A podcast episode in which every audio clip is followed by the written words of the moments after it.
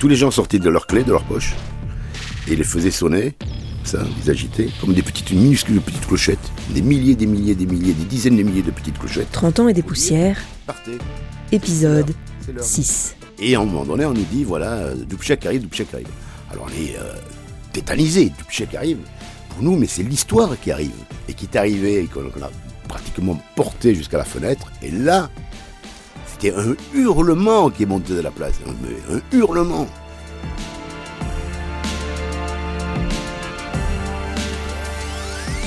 « 17 novembre 1989.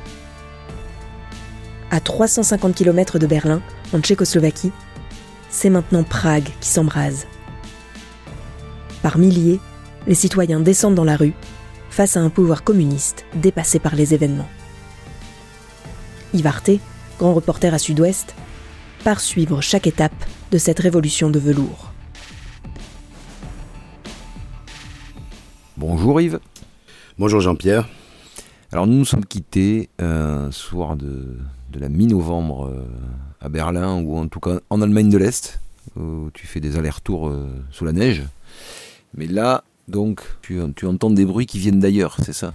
Il a neigé exactement le 17 novembre euh, 1989 à Berlin. Un- je garde un souvenir très précis parce que c'était le jour de mon anniversaire. Et donc ce 17 novembre, on entend, en rentrant à l'hôtel le soir, on entend, il y a une rumeur qui nous dit, il y a les mêmes mouvements que, auxquels vous avez assisté à, Berlin sont en train de se produire à, à Prague, en Tchécoslovaquie. Et euh, c'était à la fois inquiétant et réjouissant parce que Prague, comme Berlin-Est et comme la Roumanie, faisait partie, et la Bulgarie, mais dans une moindre mesure, faisait partie des États du bloc de l'Est les plus durs, euh, menés par les, plus rétrogrades de tout, de, de tout ce que le bloc de l'Est pouvait compter de dirigeants. Donc on se dit, si jamais ça continue à, si jamais ça continue à Prague, euh, combien de temps ce, ce- ce mouvement va pouvoir durer? Est-ce que, ça va être le même processus? Est-ce qu'on va assister, euh, peut-être d'une façon plus raccourcie, à ce qu'on a déjà vu en Allemagne de l'Est? Tu dis on parce que c'est enfin on va en c'était- c'est- ce n'est pas c'est anecdotique, mais tu, tu travailles à ce moment-là, tu es en binôme, on va dire, avec oui. un journaliste ami, c'est ça? Tu es toujours. Pas euh, tout à fait un binôme, mais euh, ce qui s'est ce qui s'est produit, c'est qu'à mesure que là, le- le- le- les événements se précipitaient à Berlin, depuis le moment où j'étais arrivé, donc ça faisait euh, presque 15 jours, pas 15 jours, non, 10 jours, euh, on était petit à petit, petit à petit, rejoint par, par des, envoyés spéciaux de toute nature, et j'ai retrouvé des, journalistes avec qui j'étais devenu ami, naturellement, que j'avais connus en septembre et en octobre de cette même année, et notamment un- un ami que je vois toujours d'ailleurs, qui s'appelle Olivier Weber, qui à l'époque travaillait pour Le Point, qui était grand reporter pour Le Point. Et donc, un soir, il me dit, écoute, plutôt que de repartir à Paris pour aller chercher un visa, on ne sait pas quand on l'aura, il faudrait me demander ici comment on peut faire pour obtenir un visa directement pour la Tchécoslovaquie. Et donc, euh, on va faire les démarches, et à notre grande surprise, il dit, vous n'avez pas besoin de visa, puisque vous êtes dans le bloc de l'Est, que vous avez un visa qui vous permet de... En fait, c'est ça. Tu, vous, vous étiez, vous étiez des assimilés comme des, des Oui, absolument. passants, pa- étant passés de l'autre côté de la barrière. Absolument. Donc, euh, Donc, euh, il fallait une pièce d'identité, il fallait faire une démarche, mais qui est une démarche absolument ben, qui a duré, je sais pas, une demi-heure ou une heure. Et on est parti, on a pris un billet, on est euh, un billet d'avion, et euh, on est parti le, le, le surlendemain, donc euh, le 19 à, à Prague.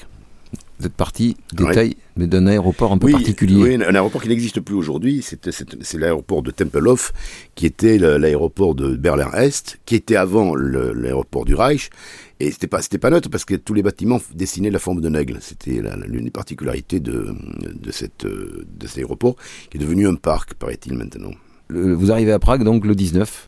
Le 17 novembre, il y a une manifestation, et dans cette manifestation, il y a une rumeur qui court, qui naturellement, comme toutes ces rumeurs de cette époque-là, va s'avérer euh, fausse, euh, qu'un étudiant est mort. Et en fait, l'étu- l'étudiant n'était pas mort, mais il y avait eu des brutalités policières qui avaient indigné la population, et il y avait une, sorte d'embrasement général qui faisait que tous les jours, la place Venceslas, qui est la grande place au cœur de Prague, était noire de monde, dans lequel il y avait des manifestations en tout genre.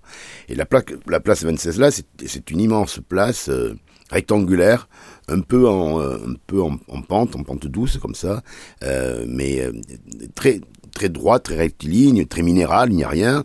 Et, euh, et, la foule s'y pressait à partir du début de l'après-midi, en petits groupes, et à 16h, 16h, 17h, on, ne pouvait plus y, on ne pouvait plus y accéder. Il, il fallait aller dans des rues adjacentes euh, pour, pour aller devant ce qui était devenu le siège de la contestation, qui était le journal Svobode Slovo, qui voulait dire le slave libre. Euh, il fallait jouer des coups. Sur la place C'était sur la place, exactement au milieu de la place. D'accord. C'est aussi pour ça que cette place était devenue euh, un peu symbolique, ou c'est pour ça que le journal est devenu euh, la plaque tournante entre guillemets de, la contestation? Parce que le, parce que le journal était, à cette place-là, enfin à cet endroit-là dans de la place, euh, et qu'il avait très rapidement relié, réuni les, les contestataires de, de cette époque-là. Et donc à la fenêtre, c'était devenu une sorte de forum. Euh, forum d'ailleurs qui était le nom que portaient les contestataires, le forum civique. Et donc à la fenêtre de ce journal, il y avait des orateurs. Ils avaient installé des micros, il y avait des orateurs qui se succédaient, etc., célèbres ou inconnus, et qui appelaient tous à, la, sédition et à la chute du gouvernement euh, euh, de, de Houssac, de, de Milos et de Houssac.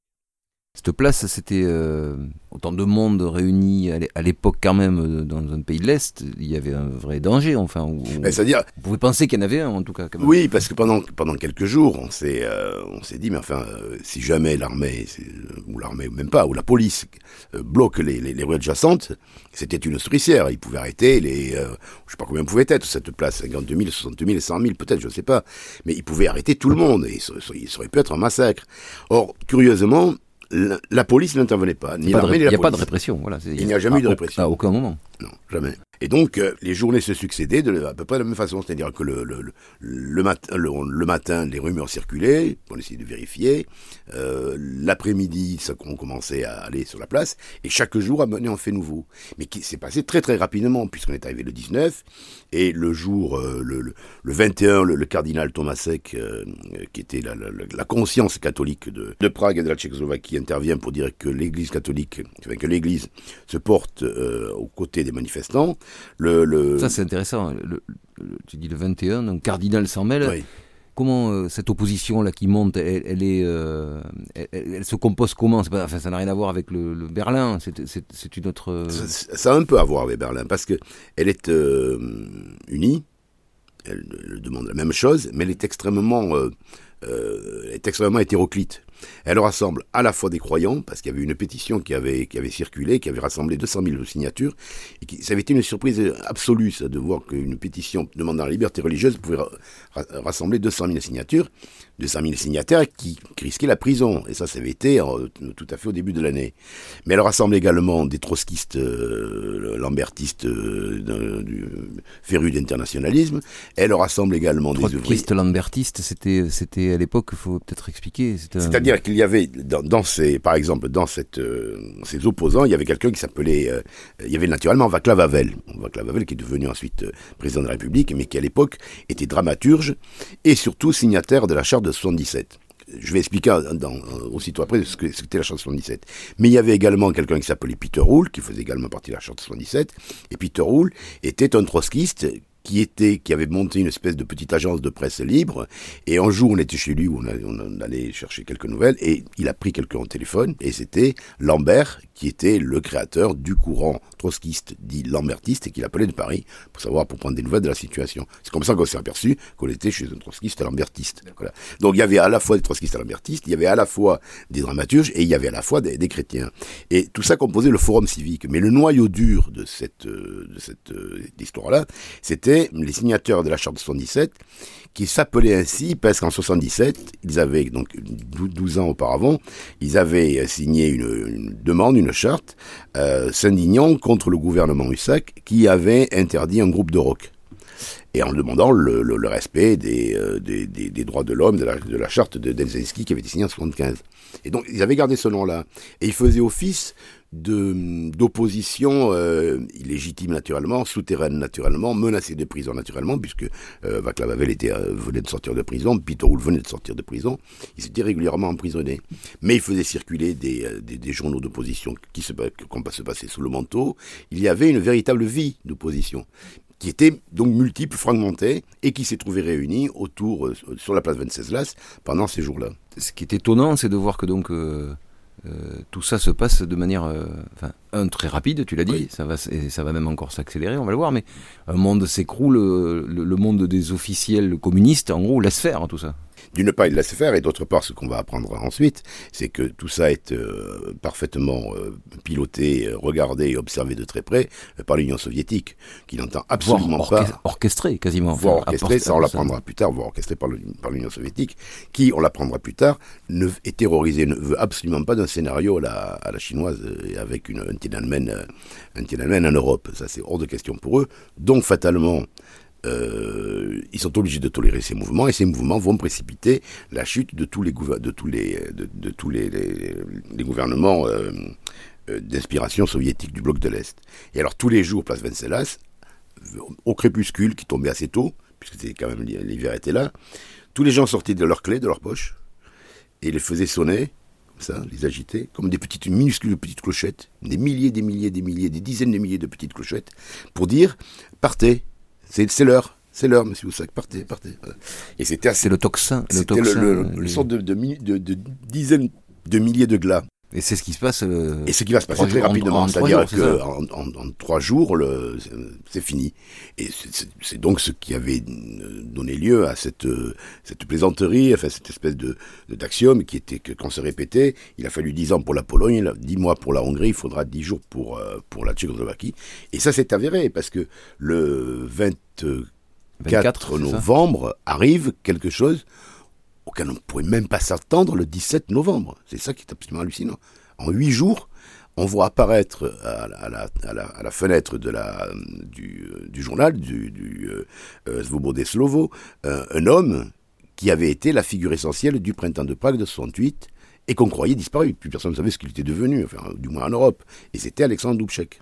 Dubček, c'est ça, c'est l'homme, de qui 21 années plus, plus tôt était, était le- la figure tutélaire du mouvement de Prague. Voilà. Abs- Absolument. Alors donc, c'était- très très émouvant. À l'époque, homme politique en 68.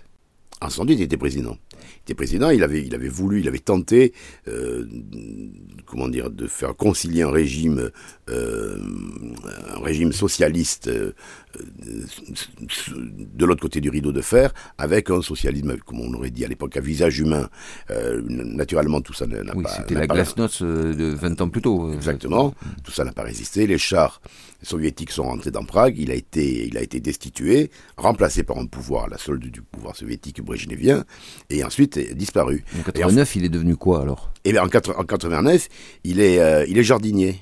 Il est, jardinier dans, un- dans une sorte de petit parc. Il ratisse les, les, les, les feuilles, il bouture les, les fleurs, etc., etc. Donc c'était c'est son boulot. Il est jardinier. Et donc, le- C'est ce jardinier-là donc qui apparaît le, alors, le- c'est- le c'est- 24 au soir. euh. C'est inouï. C'est- une scène inouïe. Euh, Dubček, c'était c'était un nom, mais mythique. Donc, on s'attendait à voir le mythe arriver. Et j'avais j'avais réussi, j'étais devenu assez copain avec des, journalistes du, du euh, Svobodé Slovo, et donc j'avais réussi à avoir une place euh, assez euh, assez enviée. J'étais à l'intérieur du journal, ce qui fait que je voyais la place, j'avais la place sous les yeux, euh, je voyais comment ça se passait, je voyais la place se remplir, etc., etc. Et surtout, je pouvais partir par une autre porte qui me, ce qui me permettait d'arriver plus rapidement dans le petit appartement que j'avais sous-loué pour, pour faire mes papiers. Mais donc, j'étais à l'intérieur du journal. Et à un moment donné, on nous dit, voilà, euh, Dubček arrive, Dubček arrive. Alors on est euh, tétanisé, Dubček arrive. Pour nous, mais c'est l'histoire qui arrive. Et alors donc, il y avait des, dizaines, des dizaines de, photographes avec leurs flashs, co- comme c'était à l'époque. Et puis on dit Dubček arrive, et puis euh, donc euh, Monsieur Dubček, Dubček, on entend des voix dans l'escalier, et le porte s'ouvre, et on voit arriver un petit bouquet de fleurs, un petit homme en par-dessus, qui soulève son chapeau, qui dit bonjour messieurs, et qui pose le petit bouquet de fleurs, et c'était Dubček, un petit homme gris, tout minuscule, une petite souris comme ça qui arrivait, et qui est arrivé et qu'on qu'on a pratiquement porté jusqu'à la fenêtre, et là, c'était un hurlement qui est monté de la place, un, mais un hurlement. Et tout le monde qui hurlait Dubček au château, Dubček au château, Dubček au château. Le château étant euh, l'ancienne résidence des, rois de Bohême et qui était devenu le siège du, gouvernement et, de tous les présidents de Tchécos- tchécoslovaques de l'époque et tchèques maintenant. Et c'est le même jour, le 24, donc euh, Que le secrétaire général euh, du Parti communiste euh, démissionne. Et il démissionne et il est remplacé par un apparatchik dont tout le monde oublie le nom. Un type qui s'appelait Urbanek, qui a disparu très rapidement ensuite, emporté par la, par, la, par, cette vague, par cette vague. On continue le, la chronologie, mais donc dans ces fameux 10 jours, là, euh, on était au 24, le 27, grève générale. Euh... donc pour, euh, pour affirmer véritablement, parce que bon, du, du, certes, le secrétaire général du parti avait démissionné, euh, qui était haï parce que c'est lui qui avait donné l'ordre aux forces de police de, de, réprimer la première manifestation. Pour autant, il restait un gouvernement communiste, donc il fallait, il fallait autre chose. Et ce qu'il fallait surtout, c'était la fin du parti unique. Et la fin du parti unique est arrivée très peu de temps plus tard. Elle est arrivée le, le 28 novembre, donc trois jours plus tard, c'était fini du parti unique. Ce qui voulait dire donc possibilité d'élection générale, multipartisme, etc., etc. Donc un processus démocratique euh, qui, allait très rapidement se mettre à l'œuvre. Et tous les jours, tous les jours, tous les jours, il y avait des manifestations. Alors non plus sur le passe 26 Las, mais dans des, des stades, parce qu'il fallait, y avait de plus en plus de monde pour pour euh, pour assister à ces manifestations. Il a fallu euh, il, a, il, a, fallu trouver des endroits où se déplacer Dubček, toujours avec son petit par-dessus gris, accompagné de Václav Havel, qui était, euh, qui devenait le, le, le, héros, le nouveau héros de la de ce, de ce pays. Le nouveau Dubček finalement. Le nouveau Dubček, oui, exactement, dans, dans, de ce pays en ébullition. Et tout ça dans, dans cette ville admirable de Prague, qui, qui était un joyau de l'art enfin de, de l'art baroque, de l'architecture baroque, euh, par un temps magnifique, mais glacé, mais glacé. Euh, je crois que de ma vie, j'ai jamais eu aussi froid. Tu as eu la sensation qu'un jour, ah, je, je, je, je, je, je, pouvais plus rien faire. Parce qu'on est, on était parti. Moi, j'étais parti quand même le début novembre. Euh, dans un, il faisait très doux je me souviens très très doux, et j'étais parti avec un petit blouson, juste un petit blouson, mais pas vraiment armé pour supporter les froids de Tchécoslovaquie. Et un jour, dans un stade, donc, on attendait euh, un, capitaine qui était un capitaine qui voulait faire une, sorte de mea culpa devant la foule, qui s'appelait le capitaine Weiss. Et, euh, et, donc on attendait ce capitaine Weiss, il y avait Havel, il y avait Dubček, mais tout le monde avait des parkas, tout le monde était mitouflé, sauf moi avec mon petit blouson minable. Je suis rentré dans, dans, dans mon appartement, je ne pouvais même plus défaire ma fermeture éclair. C'est Olivier Weber qui, me voyant dans cet état, pétrifié de froid, mais qui a, qui a défait la fermeture éclair, euh, m'a aidé à m'enlever les trucs pour que je puisse prendre un bain chaud parce que je ne savais plus quoi faire. Vu d'ici, 30 ans plus tard, effectivement, on, on, quand on arrivait à Prague en 1989, on ne pouvait pas aller dans un magasin acheter une doudoune. Non, non, ça c'était assez compliqué. Il y avait beaucoup de pâtisseries. Je ne sais pas pourquoi ils avaient une passion pour la pâtisserie, pour les viennoiseries. C'était délicieux d'ailleurs. Il y avait pas mal d'hôtels parce que c'était le Prague à l'époque était le joyau euh, touristique du bloc de l'Est. Mais quand je vous dis joyau touristique du bloc de l'Est, ça veut, ça, ça veut dire euh, il y avait très peu de monde. Ça ne veut pas dire que les touristes se, se pressaient dans la rue comme aujourd'hui. Et puis surtout en novembre 1989, ce qui fait que j'ai pu voir des choses euh, admirables, mais tout seul tout, tout seul, vraiment. Tu me décris, seul. Oui, tu me décrivais une, les, les, une, une, Prague déserte quasiment. Ah, hors, hors, les endroits où les Hors les endroits où il y avait une manifestation, il n'y avait personne. C'est-à-dire qu'on pouvait aller au, au, château, qui est un joyau architectural, euh, il n'y avait personne. On déambulait dans Malastrana. Malastrana, c'est un quartier admirable de Prague, avec des, des maisons de, de, construction baroque et des couleurs euh, bleues, vertes, euh, jaunes, de toute beauté. Il n'y avait personne. Dans ces rues pavées, c'était, on avait toujours cette même impression à l'Est de retirer une, un cache-poussière et de retrouver des meubles ou un décor euh, tel qu'on l'avait imaginé autrefois et dont on ne pensait pas qu'il pourrait être immuable. Ça a été l'occasion pour toi de marcher dans les pas de Kafka aussi? Et oui, naturellement. Donc je suis allé au cimetière juif, euh, mais seul également. C'était, je pouvais y aller tout seul. Euh, dans les brasseries, il y avait euh, trois serveurs pour pour un client. Enfin, c'était une époque bénie de ce point de vue-là. Et pour la consommation de bière dans les brasseries et pour la visite touristique des rues de Prague. Et pour le clin d'œil, tu, tu n'étais pas à l'hôtel à Prague? Non, parce qu'il se trouvait qu'en plus, ce joyau touristique, ça coûtait quand même assez cher. Donc, euh, les, les, fonds de Sud-Ouest étant ce, ce, ce qu'ils étaient et ce qu'ils sont d'ailleurs, bon, je ne pouvais pas me permettre de, de, de, de me prendre 10 nuits d'hôtel en suivant. D'autant que j'avais quand même épuisé pas mal de mon, oui, sachant que tu avais de mon pécule à, à, 10, à, Berlin. précédemment à Berlin. Et alors, on avait loué avec Olivier Weber, c'est comme ça d'ailleurs que je me suis retrouvé avec lui euh, lors de l'épisode du froid glacial. On avait loué une sorte de Airbnb qui disait pas son nom, puis ça n'existait pas, mais on avait sous-loué ça. Vraiment, à Prague, on était en avant sur son temps. ah oui, oui, on avait loué un type qui était ravi, lui, de, de faire des affaires en dollars, et donc il nous avait laissé son appart, et qui était pratique, parce que c'était à, à 10 mètres de la place Venceslas. Ah oui. il y avait un, téléphone, ce qui était absolument indispensable à l'époque. donc il y avait un téléphone, il y avait l'eau chaude, il y avait, une, il y avait un petit frigo. c'était, c'était parfait pour nous. Parfait pour faire du reportage sans être sous, le, sous, le, sous le joug de l'hôtel. Tu as fait de belles rencontres aussi. Et alors donc, oui, donc, une fois que le, il y avait d'une part les événements politiques, mais il y avait également euh, des choses qui étaient euh, également passionnantes parce qu'on redécouvrait toute une histoire.